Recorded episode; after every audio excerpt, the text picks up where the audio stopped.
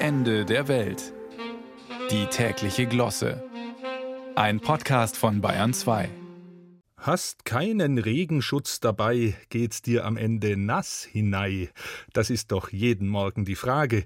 Und kaum ist die Haustür hinter mir zu, starre ich auf Nachbars Katze, denn siehst du die Katze gähnend liegen, weißt du, dass wir Gewitter kriegen. Oder ist das Luder wieder nur unausgeschlafen vom nächtlichen Herumstreunen? Und wenn der Hahn kräht auf dem Mist, ändert sich's Wetter oder es bleibt wie's ist.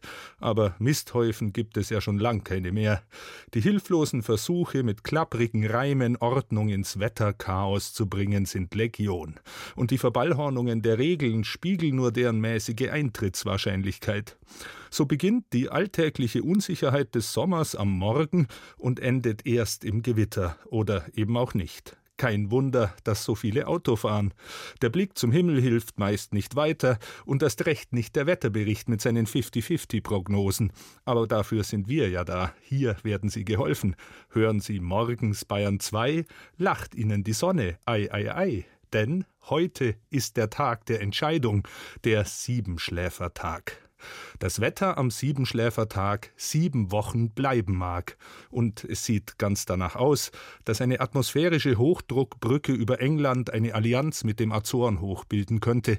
Der Sommer wäre gesichert. Wohingegen sich auch ein hoher Luftdruckgradient zwischen einem Islandtief und dem Azorenhoch ausprägen könnte. Und dann gelte die Regel, wenn die Siebenschläfer Regen kochen, dann regnet's ganze sieben Wochen. Oh mei, bei der Trockenheit und Hitze wissen wir ja eh nicht, was besser wäre.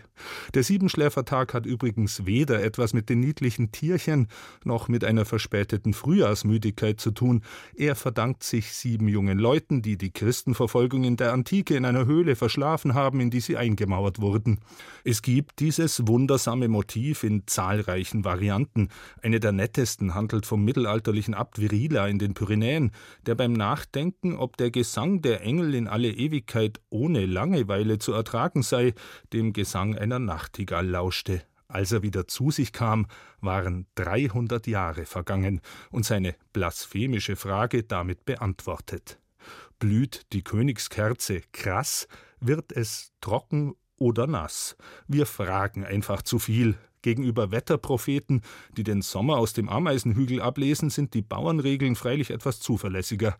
Also machen wir es in bewährter Weise einfach so, wie wir wollen. Gefällt das Wetter heute dir, dann lass es sieben Wochen hier. Magst du's aber anders haben, wird sich's ändern, keine Fragen.